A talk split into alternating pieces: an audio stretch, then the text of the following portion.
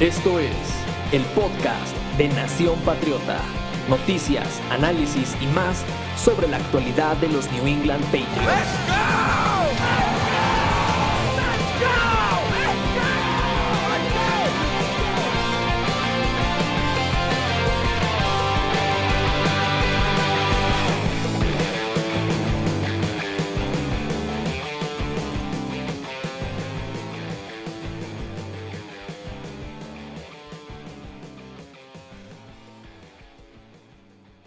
Bienvenidos a Nación Patriota para hablar del equipo de Massachusetts. Mi nombre es Aguatzin Medrano, ya saben, me encuentran en Twitter como arroba Sports 5, todo junto.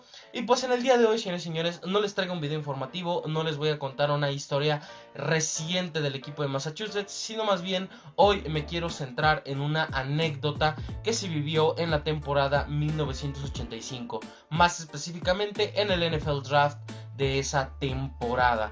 Y es que como los New England Patriots pudieron haber tenido al mejor receptor de todos los tiempos en ese mismo draft. ¿Cómo fue que pasó todo eso? Aquí te lo cuento. Corría la temporada NFL 1984, los 49ers conseguían su segundo título del Super Bowl ante los Miami Dolphins de Dan Marino. Luego de unos meses llegó el tan esperado NFL Draft de la temporada 1985 y entre los prospectos más destacados estaba un tal Jerry Rice. The World, como se le apodaba en Mississippi, se convirtió en el wide receiver con más touchdowns recibidos en la historia de la NCAA. Era uno de los prospectos más llamativos durante todo el draft y era más que obvio que todos los equipos lo querían tener.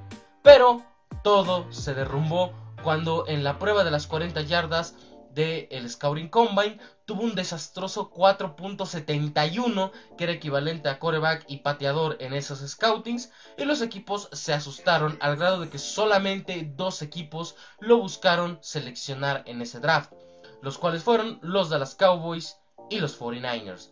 Teniendo el pick número 28 los de la Bahía como vigentes campeones del Super Bowl tenían hasta esta elección, mientras que los Cowboys tenían el pick número 17 global. El tiempo pasó y inevitablemente los Cowboys elegirían a Jerry Rice, hasta que Bill Walsh tomó el teléfono para conseguir el pick número 16 global.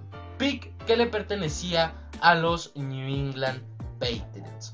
El head coach le ofreció a los de Massachusetts el pick número 28 de la primera ronda, el pick número 56 de la segunda y uno de tercera que fue el 84 global para poder tener el pick número 16 global y el pick número 75 global.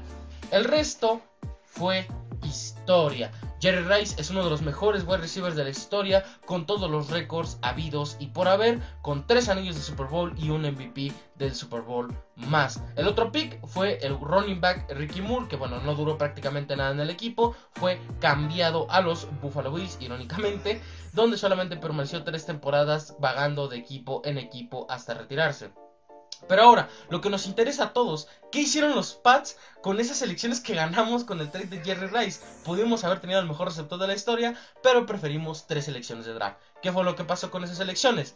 Con esa primera elección en el pick número 28, los Patriots tomaron al centro Trevor Matchis, que estuvo en el equipo desde 1985 hasta el 88 y terminó teniendo un bagaje en Lions, Jets y Washington Redskins en ese momento.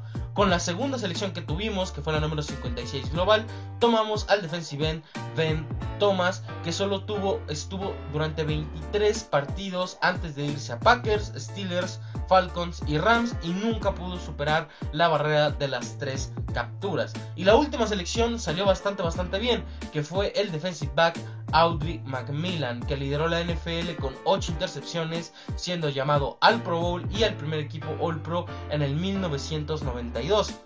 ¿Cuál es la diferencia? Que esa temporada histórica no la hizo con los Patriots, lo hizo con los Minnesota Vikings porque fue cambiado inmediatamente a los Houston Oilers y luego de tres años pasó a jugar a los Vikings el resto de su carrera. En cuanto a los Patriots como franquicia en general, cómo le fue en ese año de 1985, creo que ya todos ya lo saben, los New England Patriots de la mano de Tony Eason llegaron a jugar el Super Bowl número 20 en contra de los Chicago Bears. Pero esa, mis queridos amigos, es otra historia.